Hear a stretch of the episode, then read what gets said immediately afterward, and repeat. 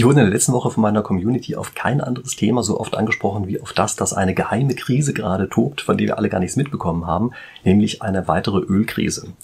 Also das ist der Grund, weshalb ich jetzt dieses Video hier mache und einfach mal ein bisschen auf die spieltheoretischen Zusammenhänge eingehe, die in der Situation, also jetzt gerade mit der Ölkrise in Anführungsstrichen existiert. Ich kann Ihnen gleich sagen, das ist eigentlich gar keine Ölkrise, sondern es ist ein Ölkrieg, der stattfindet mit einer Absicht, die Ölpreise auf lange Sicht zu verändern. Also, wir gucken uns am Ende des Videos an, wie gut oder wie schlecht das für uns eigentlich ist. Aber jetzt gucken wir uns erst einmal ganz kurz an, was hat es denn mit diesem Ölkrieg eigentlich auf sich? Also, was ist passiert? Nun, wir verbrauchen im Augenblick praktisch kein Öl mehr. Ja, Flugzeuge fliegen nicht mehr, Autos fahren nicht mehr, wir produzieren kaum noch irgendwelche Sachen, für die wir Öl brauchen könnten. Das heißt, man sollte eigentlich erwarten, dass die Ölproduzenten in dieser Situation ihre Mengen drastisch zurückfahren. Das tun sie aber nicht. Was sie gemacht haben, ist, es haben sich hier in Saudi-Arabien und Russland einmal zusammengesetzt, haben sich danach vermeintlich total die Wolle gekriegt. Und es sieht so aus, als würden sie in irgendeiner spontanen, weiß ich, emotionalen Reaktion plötzlich beide wie wild ihre Mengen erhöhen, anstatt sie zu senken, als wäre das komplett irrational.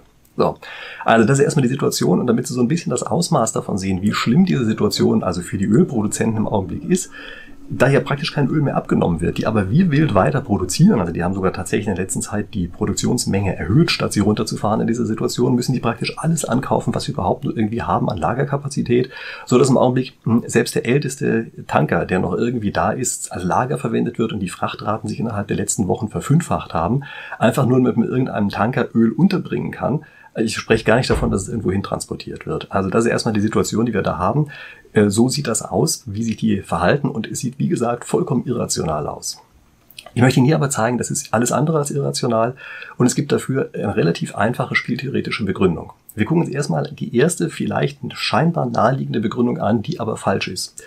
Die naheliegende Begründung ist die, die vielleicht unsere Sozialkundelehrer uns früher immer erzählt haben, also zumindest mein Sozialkundelehrer hat mir das früher immer erzählt dass es diese Situation gibt, dass einzelne Anbieter, wenn die groß sind, versuchen, die Preise so niedrig zu machen, dass andere kleinere Anbieter aus dem Markt gedrängt werden, so dass sie anschließend Monopolistinnen die Preise beliebig hoch erhöhen können. Ja, also es sieht so aus, als würde hier äh, einzelne ölproduzierende Länder, also zum Beispiel Saudi-Arabien oder mit ihnen zusammen die ganze OPEC, als würden die versuchen, andere Anbieter aus dem Markt rauszudrängen, um danach eben Preise erhöhen zu können. Das einzig Dumme an dieser Theorie ist, wenn man andere rausgedrängt hat, und hier geht es namentlich um Amerika mit deren Fracking, ja, die später noch eine Rolle spielen werden, aber egal, also wenn wir die rausgedrängt haben, oder wenn Saudi-Arabien die rausgedrängt haben sollte, dann gibt es da zwar ein paar Pleiten, das stimmt schon, aber die können danach einfach wieder einsteigen, weil die Anlagen ja nicht zerstört werden, die können ja einfach wieder aufgenommen werden. Ja, das ist nicht etwa so, dass die dann einfach wirklich endgültig aus dem Markt verschwunden sind, sondern nein, die Produktionsanlagen sind erstmal zu, äh, kurzzeitig stillgelegt, können danach wieder eingesetzt werden und dann geht das Ganze von vorne los. Also mit anderen Worten, das kann nicht die Begründung sein, die dahinter steht. Nun, da sind inzwischen ein paar andere Leute auf den Gedanken gekommen und haben gesagt, oh, da gibt's ganz komplexe Modelle, die wir aus der Physik adaptieren können ja, und übertragen also so bestimmte physikalische Modelle auf Spieltheorie und damit können die so ein Preissetzungsverhalten modellieren, was manchmal drastische Preisstürze drin hat.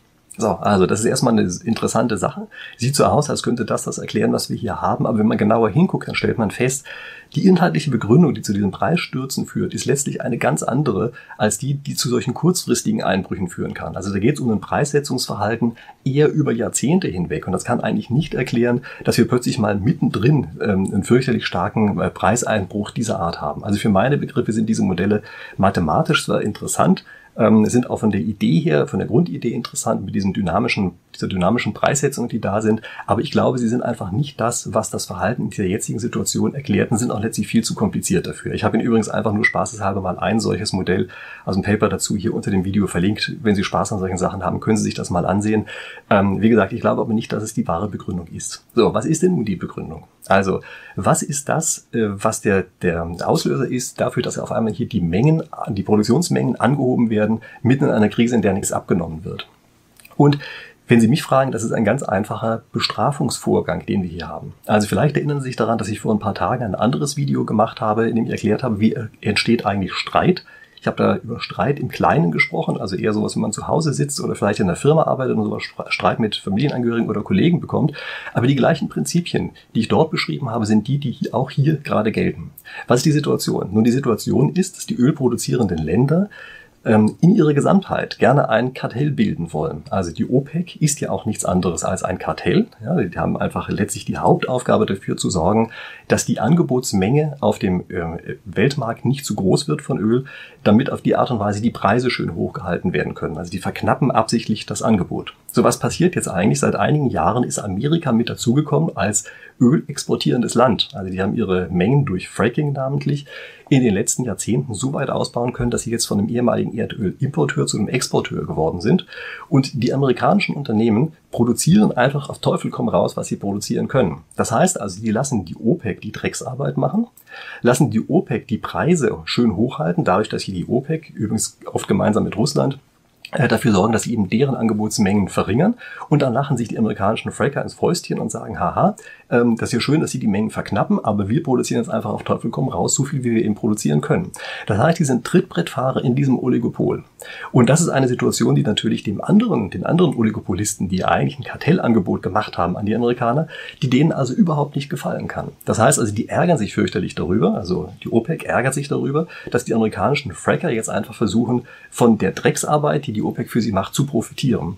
Und es gibt dafür eine Möglichkeit, wie man da rauskommt aus dieser ganzen Situation, nämlich man muss den anderen einmal bestrafen. Also die OPEC versucht jetzt also voll drauf zu hauen auf die Amerikaner und zu sagen, Leute, wenn ihr euch in Zukunft nicht daran haltet, an unser implizites Kartell, was wir hier gebildet haben, dann seht ihr, das kann für euch richtig teuer werden. Und man muss dazu wissen, die amerikanische Ölproduktion ist also bedeutend teurer als in Saudi-Arabien. Das heißt also, äh, was hier passieren kann, ist, die OPEC kann ganz einfach jetzt dafür sorgen, dass die Preise eben einmal drastisch in den Keller gehen. Das wird zu Konkursen in Amerika führen. Das ist so sicher wie das Arm in der Kirche, dass das passieren wird.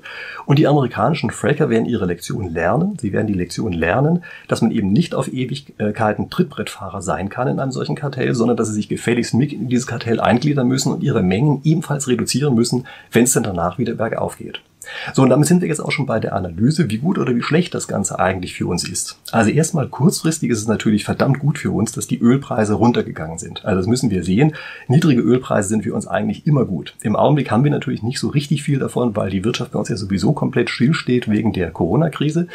Aber wenn wir ein bisschen in die Zukunft denken und mal hoffentlich äh, darauf setzen, dass es demnächst wieder bergauf geht, dann werden die Ölpreise natürlich noch eine längere Zeit hinweg unten bleiben. Und das ist etwas, was uns gerade für die Zeit, wenn wir dann wirklich richtig wieder anfangen zu produzieren, Öl zu verbrauchen, die uns in der Zeit wirklich sehr viel nützen wird, einfach weil wir ganz niedrige Ölpreise vorfinden werden. Also kurzfristig ist die ganze Sache erstmal eine gute Angelegenheit.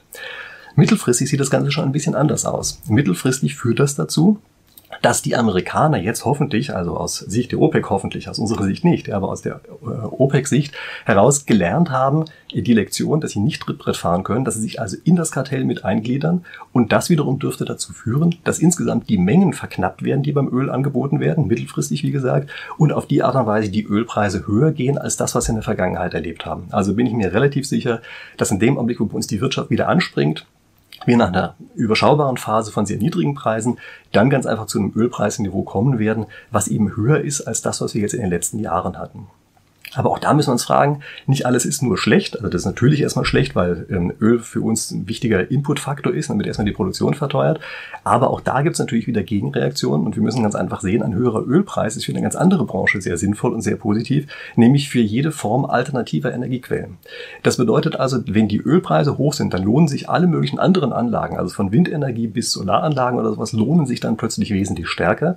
Und das bedeutet, dieser Übergang, den wir haben, ja, dass wir unabhängiger werden wollen vom Öl, die wird interessanterweise durch eine solche Kartellbildung ebenfalls mittelfristig wieder eher begünstigt. Also Sie sehen, es gibt kein Licht ohne Schatten. Ja, in beiden Richtungen ist immer so, dass wir gleichzeitig Vor- und Nachteile sehen. Okay, das war das, was ich für diese Woche zu dem Thema zu sagen habe. Ich hoffe, es hat Ihnen gefallen. Vergessen Sie nicht, mir auf Instagram zu folgen, denn das ist wirklich ein tolles Medium, wo man einfach nochmal ganz anders miteinander äh, interagieren kann. Vergessen Sie nicht, dieses Video zu liken, falls Sie es nicht schon getan haben, zu abonnieren, damit wir uns dann in der nächsten Woche zur nächsten Analyse wiedersehen. Bis dahin.